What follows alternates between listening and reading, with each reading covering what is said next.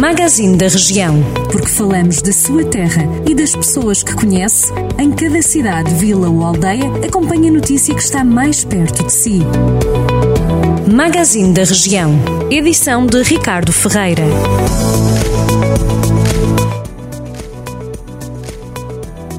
Os bonecos doentes vão poder ser curados de 23 a 27 de maio em Moimenta da Beira, na primeira edição do Centro de Saúde dos Bonequinhos. O objetivo é ajudar as crianças do Conselho a perderem o medo pelas batas brancas. O antigo edifício do Estrenato Infante Dom Henrique vai receber a primeira edição desta iniciativa que abrange 500 crianças do pré-escolar e do primeiro ciclo do ensino básico, divididas por visitas diárias de uma hora e meia por grupo. A ideia é que as crianças dos 3 aos 10 anos levem os seus bonecos doentes ao médico para que sejam observados e tratados. A Vodafone é a empresa de telecomunicações que tem a melhor cobertura de sinal e a melhor acessibilidade ao serviço de dados no Conselho de Tabuaço.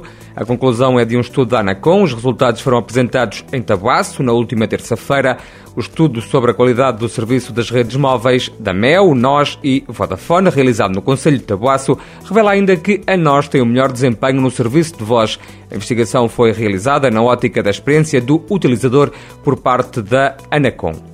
A Câmara de Sinfãs anunciou que vai continuar a oferecer transporte escolar para os alunos que vivem a mais de 2 km das escolas do Conselho.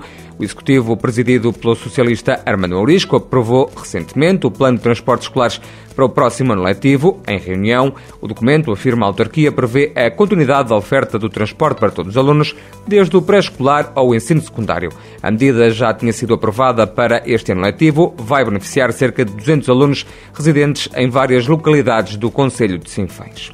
Em Lamego, o município anunciou a integração de 62 funcionários que trabalhavam nas escolas do Conselho. Os assistentes operacionais passam a fazer parte dos quadros da autarquia após a realização de um concurso. Segundo o executivo presidido por Francisco Lopes, os assistentes operacionais exercem funções nas escolas primárias do Conselho, assumindo a responsabilidade diária de uma grande variedade de tarefas.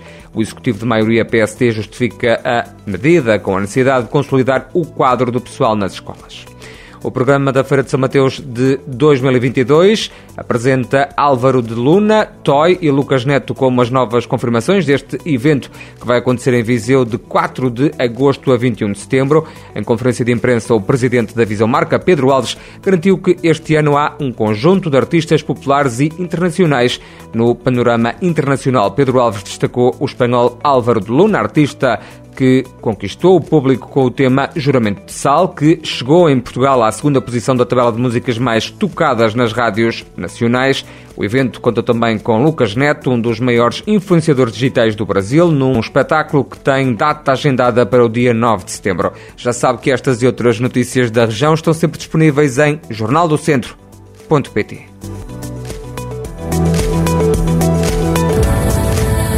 Jornal do Centro, a rádio que liga a região.